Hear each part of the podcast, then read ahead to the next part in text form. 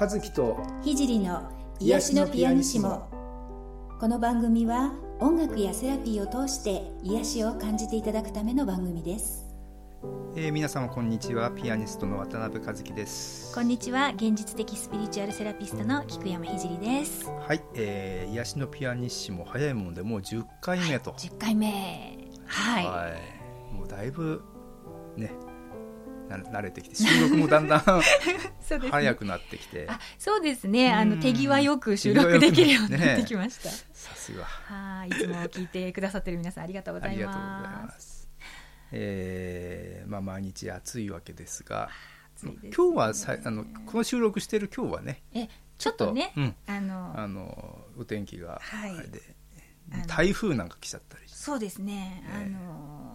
昨日はあのうちの方は平気だったんですけどあの八王子周辺はなんか雷が落ちたとかってニュースでやってました、うん、局地的になんかすごいことになってる、ね、不安定でね、はい、でもまた8月はねこれからどんどん暑くなるという予報みたいなので、はい、実はあの この間あのうちエアコンがあの壊れまして。あのちょうど一番猛暑のあの40度とかにあの名古屋とか岐阜でなった頃あの壊れってですね 大変だったんですけど。あのエアコンですぐ買い替えたんですけどあのなんていうのかなあの工事がやっぱ混んでいてで結局あの10日間待たなくてはいけなくて、ね、10日間エアコンがない。ない状態です。っごい大変でした。はい、もうそれはもうなくなるね老老人の方とかもそうです。えうちあの母の介護をねあのしてるんですけど、母があの91歳なのでやばいじゃないですかさすがにあの命の危険を本当に感じまして、あの親戚の家にあの10日間エアコンがつくまで預かってもらいました。おかげさまで あのなんとかなりましたけれどもあの一時はどうしようかなと思って本当に、ね、うん本当困りました。はい、あとなんかお風呂も？あそうなんです。お風呂もねお風呂も。ね壊れたんですよね。まあお風呂はあの春先にちょっとあのマンションのね開花に水漏れをしてしまってあのそれからこう湯船がちょっと壊れてしまってであのこう洗い場の方は使えたので、まあ、シャワーで乗り切ってたんですけど、まあ、いつまでもそういうわけにはいかないのであのお風呂場の工事をしました。だからエアコン着くまでに10日間あってエアコンの工事が終わってすぐにお風呂の工事が1週間あって ちょっとあの前回の収録から今回まであのかなりバタバタして ちょっとへばっておりましたけど、はい、あの無事に全部あの綺麗になりまして。修行でしたね、はい、えちょっとあのこう何なの？この試練みたいな感じでしたけど、えー、え何か一つ乗り越えたような 気がしています。はい、えー、そんなわけで、えー、まあ番組の方えー、進めていきますけども、はい、えっ、といろいろあのご感想をいただいてそうなんです。ありがとうございます。えー、一つずつね、えー、取り上げていこうかと思いますけども、はい、えー、じゃあ今回は、えー、こんなご感想をえいただきました。先日のご先祖様のカルマのクリアリングについてのご相談取り上げていただいてありがとうございました。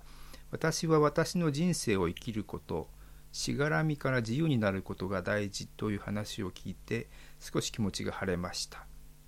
霊視ができる方に私がまたご先祖様の罪の話をされてしまったのは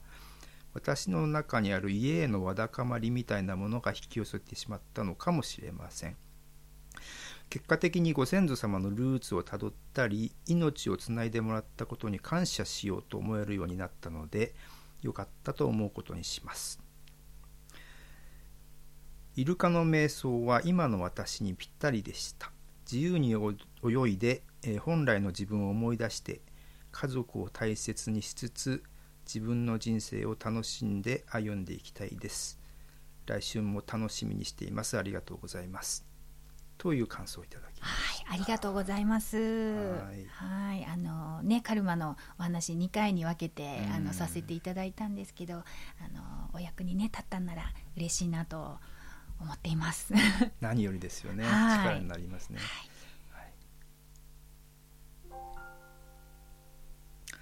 はい、それではですね、今日のお悩み相談に行きたいと思いますが、えー、浄化方法についての質問です。ということですね。えー、よく盛り塩がいいとか言われていますがお塩ならどれでもいいのでしょうか、えー、森塩森塩？森塩でいいんでしょうかね。森塩、ね、森塩。森塩は毎日取り替えないとならないのでしょうか？それ以外でもお塩を使った手軽な浄化方法があれば教えてくださいというご相談でした、はいね、ご質問ありがとうございますはいえー、森塩か森塩かは私も実はよくわかりません。あのどっちでもいいんじゃないですか？どっちでもねいいと思います。うん、はいあのはい。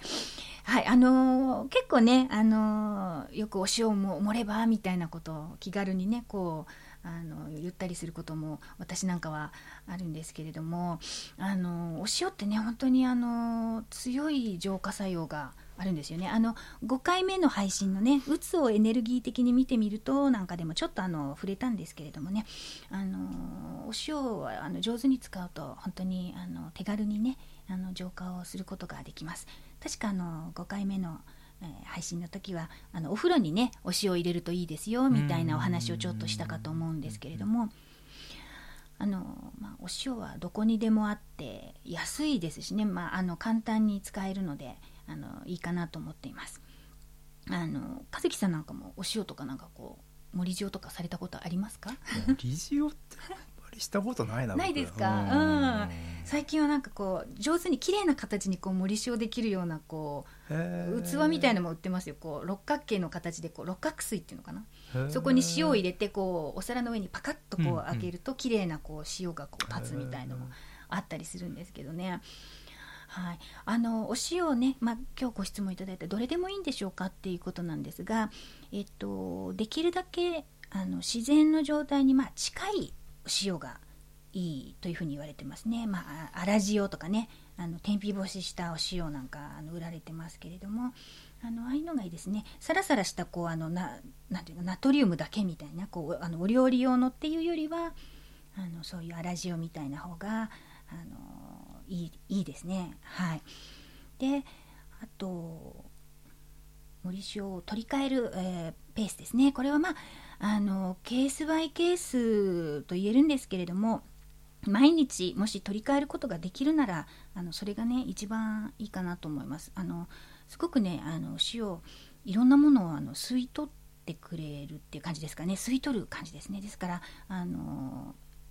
できれば毎日流して新しいのをまた持っていく。でまあ、最低でも1週間に一度は変えた方がいいですね。あの埃をかぶっていたりするとねあんまり良くないのであのたまにあのあもう1ヶ月以上そのまま みたいな方もあのいらっしゃるんですけどあのそれは逆にねそこにこう溜まったものがあのそこでこう増殖するというかもわもわ固まってしまうので、まあ、エネルギー的にはあまり良くないのかなって思いますので、えー、もう使用する時は、えー毎日できれば毎日最低でも1週間に一度は変えてみてくださいあとですねあの置く場所なんかはえっ、とまあ、その気になる場所に置けばいいんですけれども例えばお部屋の四隅に置いてねこう結界を貼ったりするのにあの使えたりもするので、えー、もしね何かこのお部屋をこうエネルギーを整えたいっていう場合には四隅に置いて、えー、使ってみてはどうかなと思います。はいあともう一生以外のそうですね。あのお塩って本当にいろんな使い方がねあのできるこう殺菌作用なんかもねありますのであの塩漬けにいろいろね食べ物をしたりするのでも使ったりしてると思うんですけれどもあのあの、まあ、前回も言いましたお風呂に、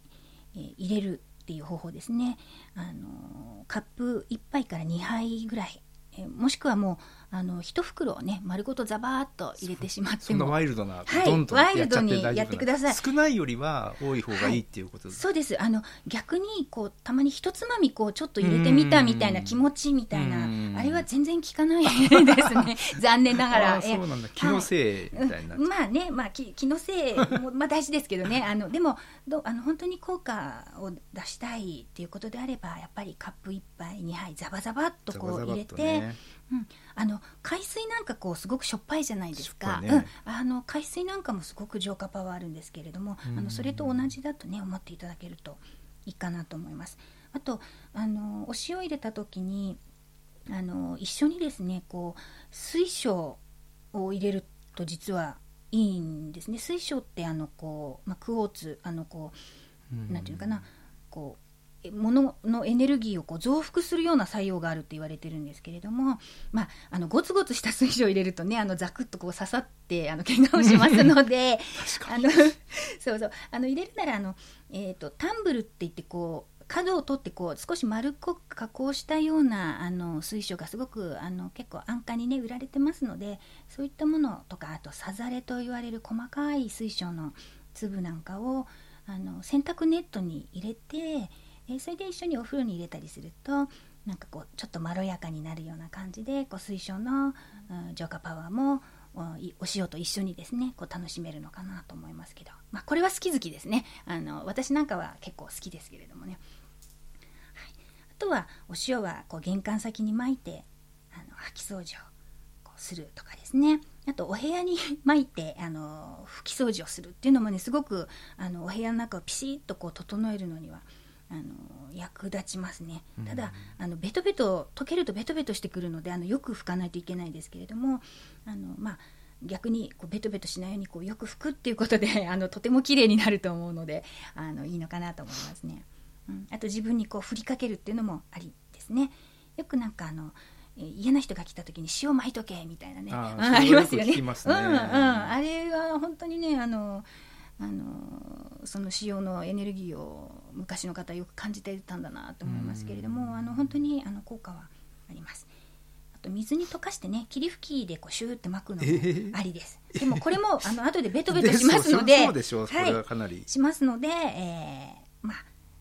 まあ、あの拭き掃除の時例えばね使うとかねお手洗いの掃除でこう塩水でシャーっとやってあの後で綺麗に拭き取るとかあのそういうのにね使うといいのかなと思いますね。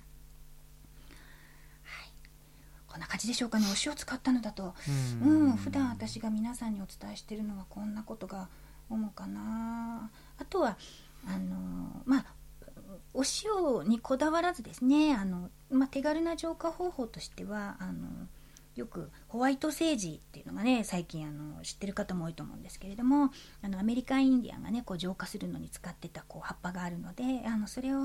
あ火をつけてこう煙を出すとかですね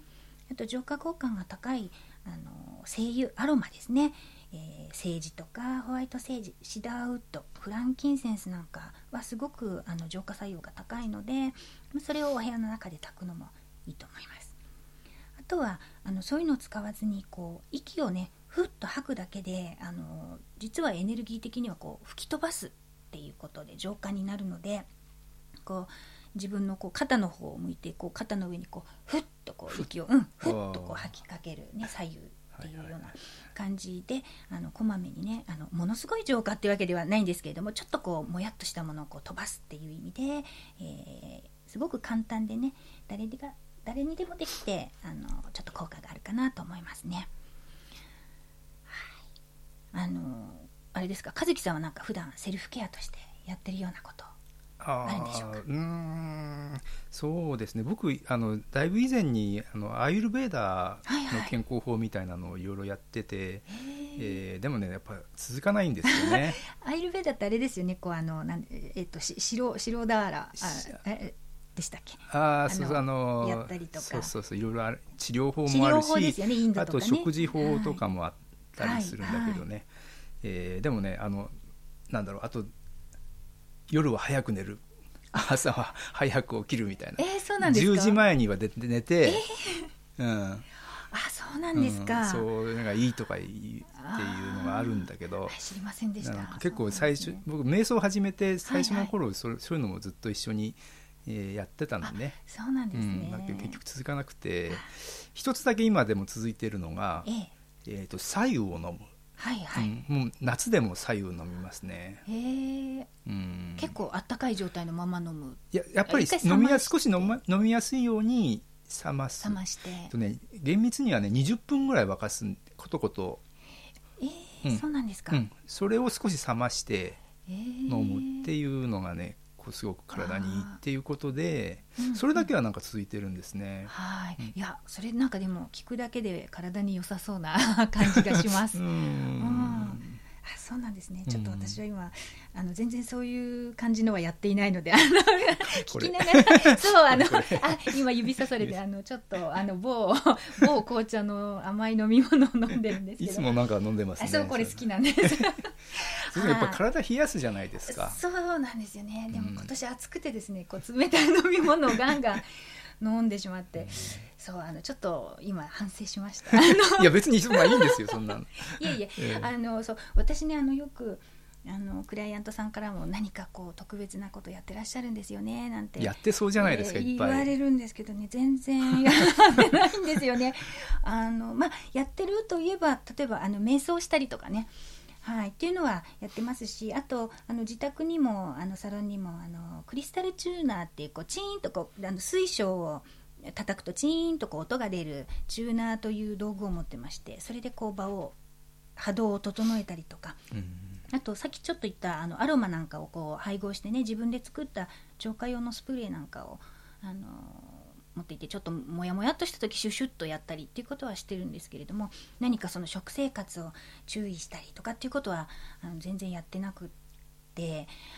そうですね自分のまああとまああの必要だなと思った時にはちょっとまああの霊気なんかを使ってセルフヒーリングをするくらいですかね。あの昔から結構あのこう割とあの強いタイプであまりこう影響を受けないのでいやいいんだか悪いんだか分かんないですけど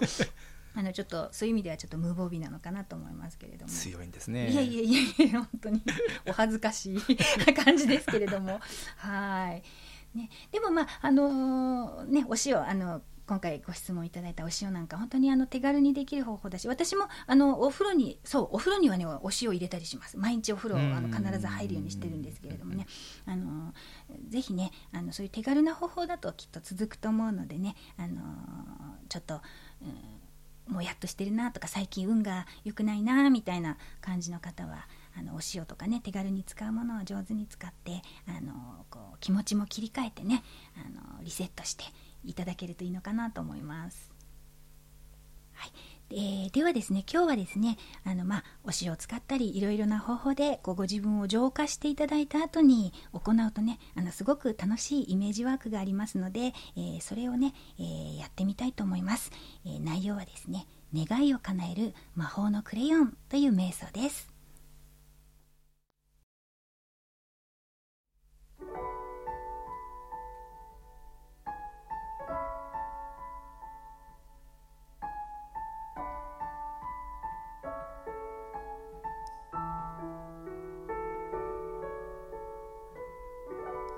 まず姿勢を整えましょう。椅子に座ったりあぐらをかいたりまたは床に横になっても構いません。背筋をスーッと伸ばして椅子に座っている方は足の裏をぴったりと床につけましょう。その姿勢で楽に呼吸をしましょう。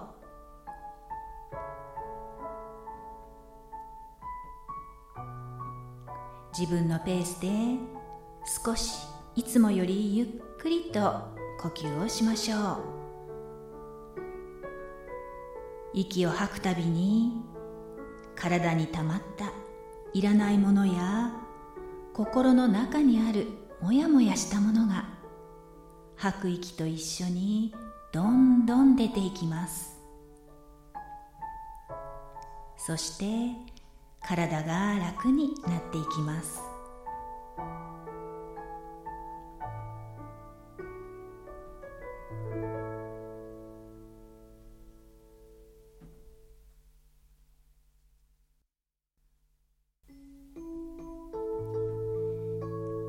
ではイメージしていきましょう。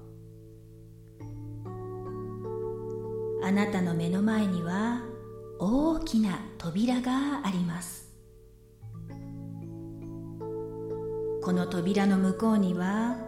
あなたの願いを叶えてくれるある魔法のアイテムが置いてあります。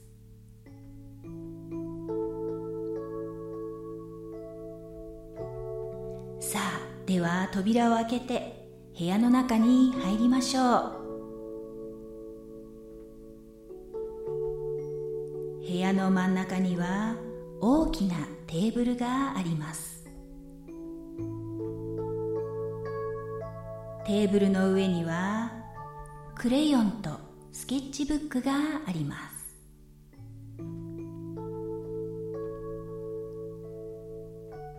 実はこのクレヨンとスケッチブックが魔法のアイテムです。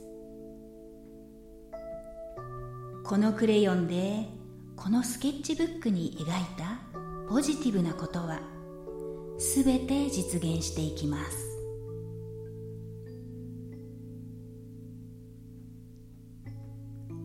さあではクレヨンを手に取ってあなたの願うことをスケッチブックに書いてみましょう。絵やイラストまたは願いのシンボルマークでも構いません。また文字や文章で書いても構いません。心の願うままに正直にあなたの願いを書いていきましょう。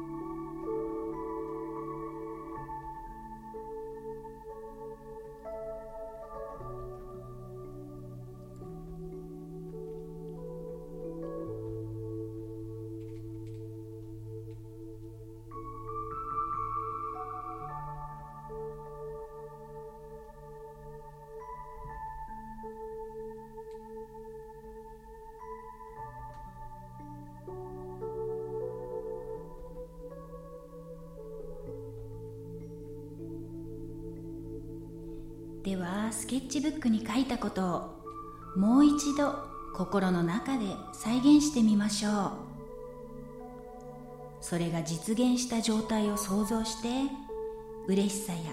喜びを想像して味わってみましょう。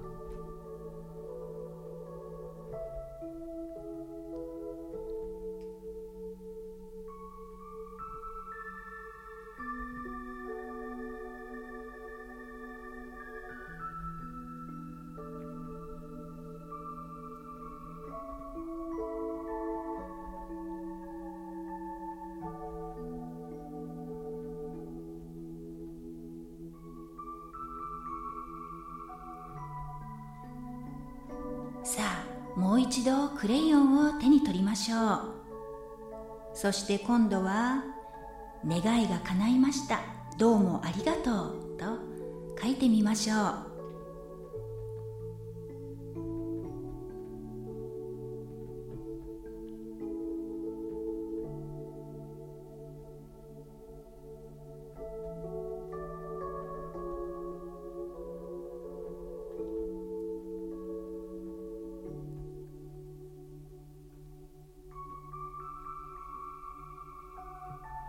今あなたの願いは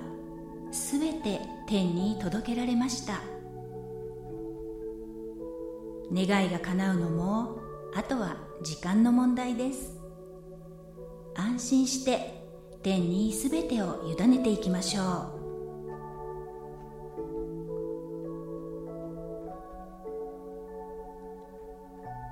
私の願いは一番良いタイミングで一番いい形で実現します。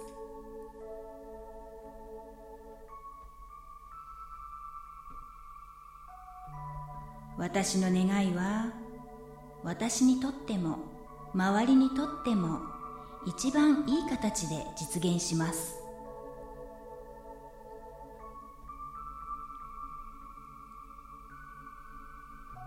私の願いは世界の幸せにつながりみんなに祝福されて実現していきます。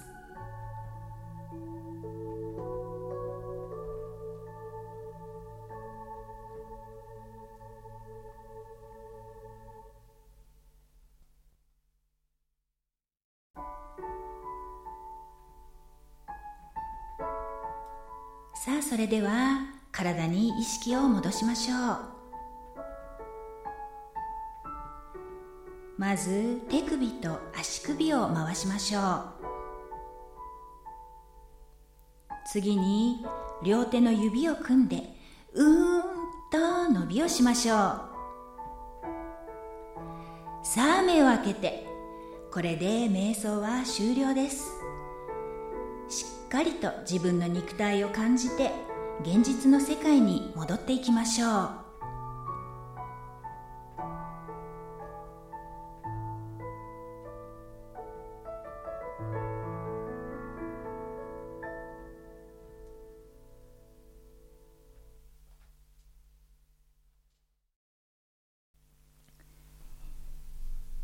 えー、今日の瞑想いかがでしたでしょうか？